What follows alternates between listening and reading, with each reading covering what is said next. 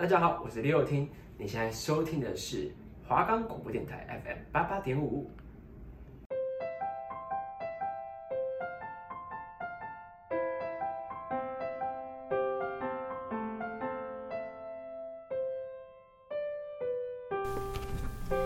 想知道距离和现实有什么不一样吗？想在这烦躁的日子里逃离三十分钟吗？想透过影集思考人生吗？Hello，大家好，我是爱丽丝，我是兔兔，欢迎收听今天的节目。各国影集都想了解吗？那就跟着我们一起逃离现实吧。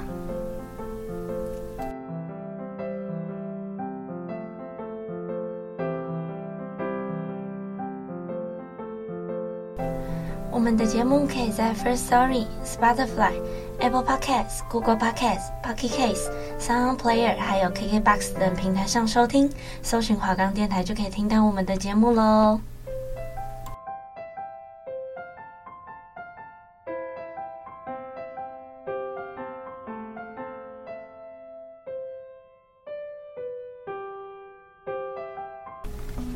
今天所要介绍的影集是《The End of the Fucking World》。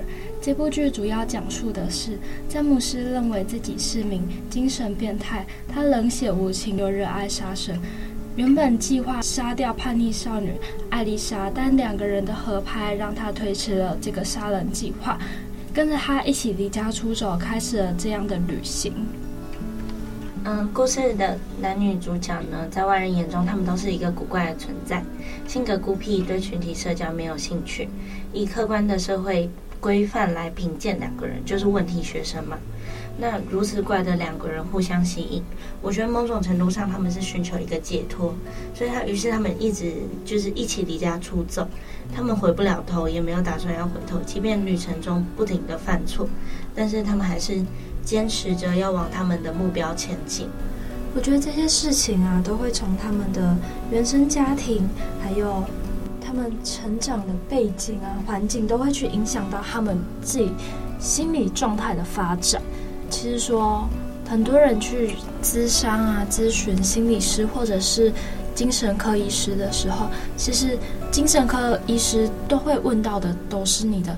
成长背景，还有你的原生家庭之类的，那就代表其实这种事情就是长久影响你，但是你却没有注意到的部分。像是说，为什么现在小孩就是在十几岁年纪轻轻的时候就会发一些说很经历了人生百态，然后看破了这个世间红尘的那一种文案，像是他们会说这个世界真好，每天都有不同的难过。那如果你真的难过的话，那你为什么不想要把日子过得更好呢？嗯，其实我觉得说，你发那些文案，有的时候其实就只是在寻求一个求救吧。就是你在跟外界讲说你已经快撑不下去了，你只是想要寻求一个帮助，或是最简单的一个拥抱。但是对于他们来讲，他们看到的或许觉得你在抱怨你的生活，你觉得你的生活不够好，你对你的生活不够满足，这其实都是很多对你现在生活不够认识的人，他们都会这样认为。我觉得他们即便这样认为好了，那。他们就只是会无情的嘲笑你，所以终归一句来讲，我觉得你是可以求救，但是求救到一个境界的时候，我觉得你应该要去寻求一个专业人士的帮忙。当然，就是身边的朋友啊，身边的家人也都是一个很好的存在，只是说你没有办法，就是去控制他们是怎么想的。就其实你可以试着跟你身边的人说，或者是你的家人。但是你跟身边的朋友说，或许比较容易一点。但是你跟你家人说的时候，其实会需要做好心理建设的部分，因为毕竟他是长久陪你的家人，你可能会觉得我今天会不会讲了这些事情而伤了他们？但是其实这个是事实，会伤了他们也不是不会发生的。你必须要也要调试好自己的心情。然后去坦然面对这些事情，其实会觉得说，你要寻求家人的帮助，其实会更好，因为他们才能妥善的找到医疗资源，或者是告诉你一些方法来帮助你。其实我觉得家人他们总会理解的，就像是在五年前我被诊断出来有忧郁症、焦虑症，一刚开始我，诶，我爸爸是没有办法接受的。那时候是我妈妈带我去看医生，可是那时候我爸爸是没有办法接受说他自己的女儿会有这些病这样子。他刚开始的时候，其实一直以来都觉得说那只是个小感冒，一直以来就会好了。可是慢慢到现在已经五年了，然后他也能理解说，哦，我什么时候会发生。情绪低落啊，或者我情绪低落的时候会做什么，或是我为什么不太常去上课之类的。我觉得这种事情就是随着你生活环境，你的压力越来越大，它越有可能会发生，甚至严重到你不可能知道说你下一个小时就是你的情绪会是怎么样。它可能就是它都只是一个未知数，它就像一个未爆弹一样，它随时就是会爆炸，但是你自己也不知道，更何况是你身边的人。所以我觉得我们能做的就只是好好的，就是去接受治疗，然后就是去咨询专业人士，而不是发文。就像我前面说的，你在网络上发文，你可能就只是觉得说，哦，你只是在寻求一个帮助，又或者是说你只是博取可怜吗？我不知道。可是就当你只是在寻求一个帮助好了。这个世界不是那么的友善，他可能会嘲笑你，可能会怎么样的，所以就只会让你的情况越来越糟。专业人士对于我们来讲，就是一个非常好的帮助。就像是可能你今天你觉得你的生活过得没有那么好，你可能情绪很低落，你很 emo 之类的，但是在别人看来，有可能会觉得你就是不满足你的现况生活啊，你就是觉得你的生活过得不够好，但是你的生活明明就很已经很好，但是你又在抱怨你的生活，其实就是会造成。你可能会被受到舆论的压力，然后可能你的状况就会变得越来越差，可能甚至你会想要逃离这个世界之类的。我们会希望说，其实能正视自己的问题，能好好解决改善这件事情，一定是好事。能够解决问题就不会是问题。那你不能够解决问题，那你担心他做什么呢？现在普遍大众啊，都好像是以厌世的情感在找寻自己生存的意义。但是我认为说，或许你把日子过得更开心，你的生活会变得更有意义。嗯，我觉得说，在台北这个繁华、节奏又快的城市嘛，其实让许多人都只是在边厌世，然后没有什么人生目标，一直都是在且过且活吧。即使明天是世界末日，大家也都不在乎。如果你真的把日子好好的过，你每天都很用心的去生活的话，其实你没有时间去厌世这个世界，因为你已经被你的忙碌给填满你的所有的时间，还有你的生活。我觉得是没有力气去厌世这个世界，因为你每天就是很忙，然后你回来倒头就睡，你没有力气去悲伤，也没有力气去快乐，你就像是一个机器机器人一样，你就是每天都在做不同的事情，虽然。这些事情是不重复的，但是你会让自己觉得很麻木，就是你没有任何的情感。他们在剧情里面其实也有讲到说，他们是不是后来就是发现自己其实。在彼此之间找到一种获取到同温层的感觉，所以他们后来其实有在一起的那种。我们不是有讲到说，这个男生就是对于杀人这件事情他已经很麻木了，他已经没有什么任何的情感存在。那其实他里面他有讲到说，我不急着杀了这个女主角，但是他在他身上他发现了很多那个女生带给他的温柔，然后就像是他们并不是坏的小孩，他们只是身上有不同的特点。他们只是比较没有喜欢跟这个社会有任何的接触或是互动之类的，但他们在彼此身上，他们找到了亮点，他们在彼此身上找到被爱的价值。还有爱别人的价值，我觉得就像是好多人就在期待世界末日的发生，因为就连自杀的勇气跟动力都没有，还不如是让全世界的人就是都一起这样子结束。但是我觉得世界末日，我们不知道它什么时候会发生，我们都只能一直这样子过我们自己的生活，一直这样子活下去。很多人都说自杀不能解决任何事情，但是对于一个曾经。自杀未遂的人来讲，我觉得自杀对于我来讲就是一个解脱。即便是没有办法自杀，但是那种痛觉让我觉得说我还活在这个世界上。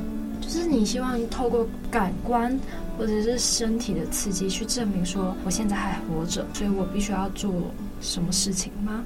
因为我不是很忙吗？然后就是想要让事情很多来麻木自己，可是到后面越来越发现说。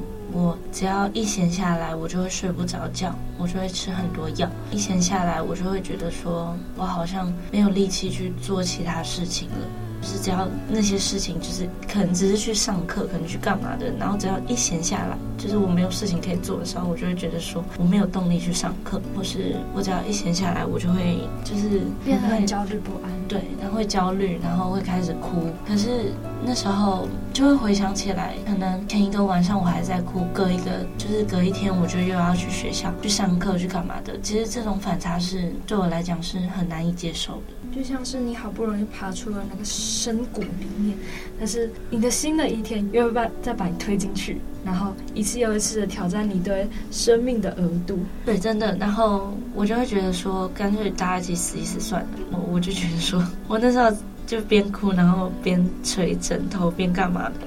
就是会觉得说，干脆大家死一死，然后大家都能解决事情了，不是吗？其实我觉得自杀对于一个找不到人生希望的人来讲，自杀对于他们来讲是一个解决人生方法的问题，因为他们不知道，没有人可以跟他们确保说未来会不会更好，或者是说未来会不会。世界会对他们温柔一点吗？但就像是说，其实在这部剧里面，是是不是他们两个后来走到一起，他们就有点像扶持彼此。那你你现在不是也单身？那你就有没有想过说，会不会你哪天你找到一个像是这样子的爱，然后去陪伴你？你已经站在世界边缘，但是。你们眼中却有彼此。之前是有想过，就是我之前那任男朋友，就是我一个活下去的动力。可是就是四月分手，然后再遇到我非常亲的一个亲人离开，这样子就会发现说，你如果把你的希望全部放注在一个人身上的话，或许你幸运的话，他可以把你拉出深谷；但是如果不幸运的话，他就是。再把你背入更深的深渊，就像是说，你好不容易已经爱好了，但是因为他的离开，却让你变得更糟。就是我在今年四月，就是我在今年四月，就是有了 PTSD，然后，嗯、呃，可能一方面是因为会做噩梦，然后会幻听，出现幻觉什么的，严重的话啦。其实那一刚开始，我自己没有办法接受，我的父母也没有办法接受。但是，它就是已经发生了，就像前面说的，它已经发生了。那我有什么办法去改变它？但是没有啊。然后就是只能一直吃药，然后想办法改善自己，去找咨商师，然后定期回诊。但是前阵子我慢慢开始觉得，说我吃药好像没有用，就是已经吃了五年多的药。然后情况反而越来越糟，一直都没有改变，然后药也越吃越多这样子，所以不排除会去找新的治疗方式吧。其实我觉得，嗯，因为我其实对这方面多少有点研究，然后我现在发现啊，因为我也知道，就是你药物治疗已经很多年了，然后你所拿到的药物也越来越重，那其实我现在有想过一个方法，或许。催眠的治疗会不会对你比较有效？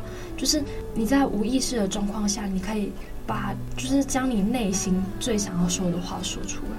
就是我也有想过要去催眠，想过要去电疗，但是这一方面对于我来讲，因为父母不相信催眠这件事嘛，然后但也想过说我想要把内心深处的声音讲出来，可是这个问题就是讲不出口。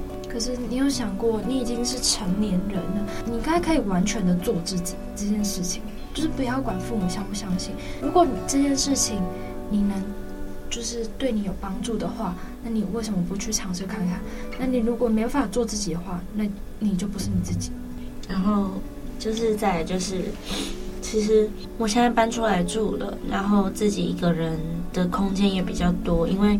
在家里面，如果情况很不好的话，就会变成你可能随时随地都要去住院，然后你可能就像是回到高三那段生活，你随时随地你要去住院，你要去干嘛的，很麻烦，然后限制也很多。但是住院对我来讲，可能就是一个可以光明正大休息的机会吧。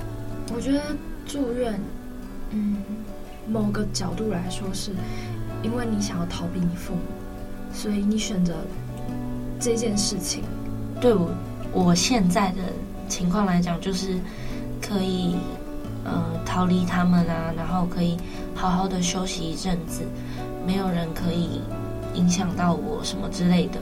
可是现在不选择住院，是因为有实习，然后实习我想要赶快过去，就是我不不希望会拖累到我任何一点点的课业什么的，然后能够在这里很大方的跟大家讲，也是因为嗯自己有做好心理准备了吧。我觉得其实，在每一个阶段吧，我们都要试着去好好正视自己，好好爱自己，好好面对自己。不管说这世界再怎么不友善，不管说自己的情绪再怎么低落，再怎么厌世，我们都希望说每个人都可以好好的、好好的过生活，好好的休息，好好的完成自己的梦想。我觉得在这个厌世的世界里，那每个人都是独立的个体，然后我们选择做自己，我们都要有承担做自己的风险。我们应该要去为了自己的人生而负责任。给你一瓶魔法药水，喝下去就不需要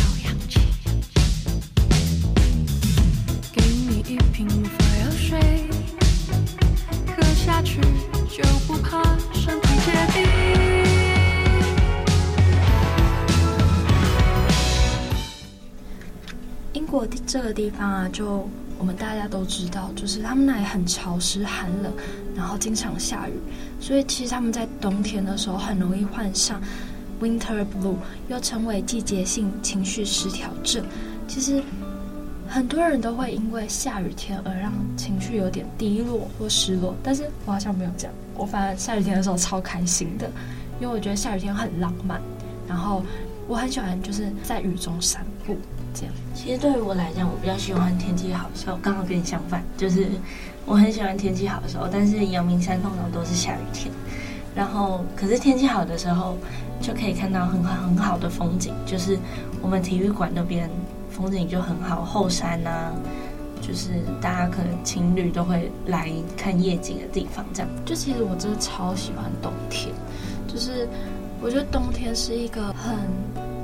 就是虽然在台湾很少可以看到这样，但是如果你到山上的话，其实你会感觉到冬天的冷色。但是我觉得，比起冬天的太阳跟夏天的太阳的话，我比较喜欢冬天的太阳。我觉得冬天的暖阳是一件很幸福的事情，因为你冬天能遇到很温暖的太阳的机会不多，但是它这个它带给你的温度却是可以温暖你的心，就是。可能你那时候最近可能心情不好，但是你遇到那种被冬日暖阳所拥抱的感觉，你心情就真的变很好。我也很喜欢冬天，就是我觉得冬天是一个很浪漫的季节。除了圣诞节以外，就是还是有很多可以令你感觉到幸福的时刻啊，比方说你配一杯热可可。然后再一个肉桂卷，就是一个很幸福。然后再来就是可能会自己煮热红酒，反正就觉得说在冬天很幸福、很幸福的一个季节。然后也是一个很浪漫的季节。圣诞节的时候，你可能大家围在一起，然后一起吃饭、家人团聚什么的。再来就是又是新的一年的开始。然后如果你是在会下雪的。国家的话，那看到雪一定是一件很幸福的事情。你可以就是打雪仗啊，然后堆雪人啊什么的。我觉得雪真的是一个很浪漫的东西。就像我喜欢在冬天的时候，然后因为我也很喜欢热红酒，然后我会去把它做成热红酒炖菜，然后我就拿一条那个围，就是那种披肩的那种围巾，然后就窝着，然后就窝在沙发追剧的那种，我就觉得超幸福的，就是。虽然说现在因为实习，但是可能没有那么多时间，但是我可能就是可能会趁着圣诞节到跨年那段时间去做这件事情。就是这件事情几乎是我每年必做的。我觉得就是冬天，然后就窝在沙发上面。如果你有情人，你有什么宠物、家人啊、朋友啊，一起窝在沙发上面一起看一部电影。如果你家有壁炉的话，就是也可以听着火堆的声音，这样子就像电影里面的情节啦。就是其实我真的是相较于夏天，我真的是超级超级爱冬天。其实应该说，我蛮喜欢那种沧桑的感觉，就是可能对于有些人就是知道我形象的人，他们就觉得说这件事情跟我有点反差。但是我觉得，但是这就是我所爱的啊，这不能够避免。那我就是在有限的时间去做出。去完成那些我热爱的事情，因为嗯、呃，冬天对于我们来讲就是一个会感觉到就是不是那么快乐的季节吧。我冬天超嗨耶！我也是，我的 winter, 我冬天也超嗨，我是 winter high。对，冬天真的超嗨的。然后，因为我是出生在夏天的小孩。是啊，我们两个生日差十一天而已，对，超短的。就是我们两个是出生在夏天的小孩这样子，然后夏天给人家感觉就是阳光明媚啊，怎样怎样子。可是其实你生活在阳明山，你就会知道，其实冬天的气候真的比较好。对，其实冬天真的很幸福，只、就是夏天就是啊、呃、很热，紫外线很强，皮肤晒得很痛，然后不然就是下大雨。就是你有太阳，你还是会下大雨，然后就很闷闷住的那一种感觉。对，因为台湾是湿冷，又不像韩国、日本那种是干冷，然后就会有一种就是你身上不会黏黏的。就是其实嗯，很多人都喜欢干冷的国家，但是我真的比较喜欢湿冷的国家，因为就像是英国啊、法国这种地方，我就真的超喜欢的。他说现在因为疫情，然后我们已经很久没有出国了。之前出国的经验，大多也都忘了吧？那你有没有就是那时候出国冬天的话，你有没有特别印象？你在哪个国家制造给你很多快乐？大前年的冬天，就是我们在考学车的时候，我飞去了韩国三天两夜，学车前两个礼拜，很疯狂，对吧？各位，就是一个很疯狂，然后。我是前一个礼拜订机票，订下一个礼拜的机票，然后马上就飞了。飞去韩国的时候，其实行程排得很满，我们去了很多地方，然后其实语言不是很通也没关系，就是我们在他们的地铁上，然后就是自由行嘛，然后没有导游的协助，然后我们就是自己就是想想去的地方，或是我们也去了很多韩国的小店、韩国的小巷。然后在那个冬天，其实，在我们要走的时候才飘起初雪。我觉得可以看到初雪是一件很浪漫的事情，尤其是带个伴，就是一起去看初雪，真的超幸福。那、啊、我们两个就没有伴呢？啊，不然我们两个自己去？对，也是可以，我们两个可以自己去。就是看到初雪，我觉得初雪固然是一件很浪漫的事情，没有错。然后初雪对于很多时候都是一件很有意义的事。十二月也要到了，然后其实十二月对于我来讲是一个非常有故事的一个节日。怎么说？因为我很喜欢的一个人在十二月的时候就是离开我了，这样子。然后，嗯，那也是我忧郁症的，就是一个引爆点，这样子。然后那时候我才高一，就蛮难过的。我那时候飞去韩国也是为了，就是能够走过他走过的痕迹啊之类的。嗯，就是想跟他一起看初雪，想跟他一起做一些，就是你们曾经约定好的事情。对，就是曾经约定过的事情，这样子。就其实我觉得很多事情，可能当下我们没有去完成，我们事后可能就来不及完成了，所以后悔啊。对，所以就会想要靠着他曾经去过的地方，或者他曾经做过的事情，来弥补这一段遗憾。就其实心里面的遗憾还是。一直都在，然后一直过不去这个坎。其实自己也都知道，说他已经离开这件事情，但就是没办法接受这个事实。我们就是要好好珍惜当下的每一刻。如果你能当下做的事情，就不要再顺延到嗯下一次或者是明天，因为不可能明天一直都在，但是当下肯定是会一直都在的。所以好好把握当下，好好就是。去做自己想做的事情，好好完成自己所定下的目标，还有梦想。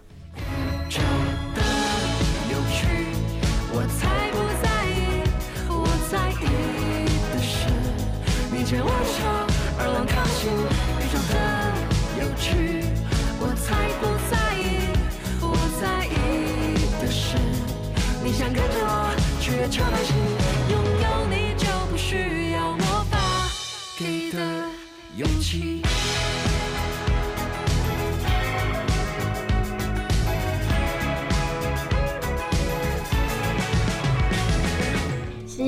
快，我们又要回到现实了。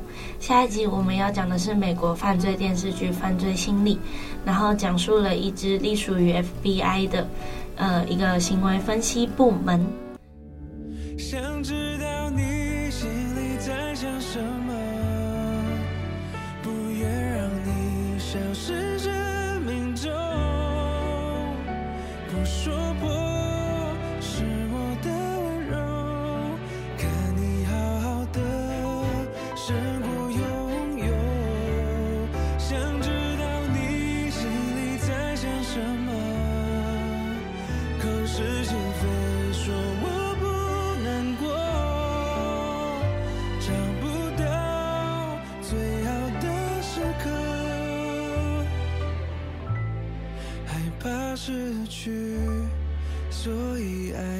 的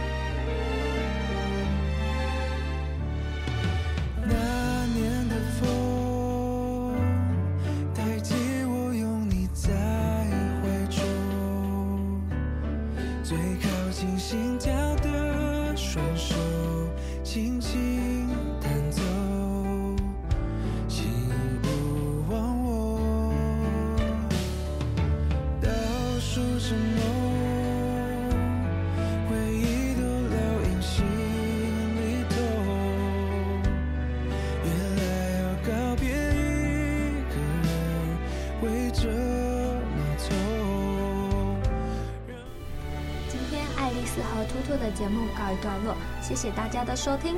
下周二下午三点再和我们一起逃离现实吧，我们不见不散。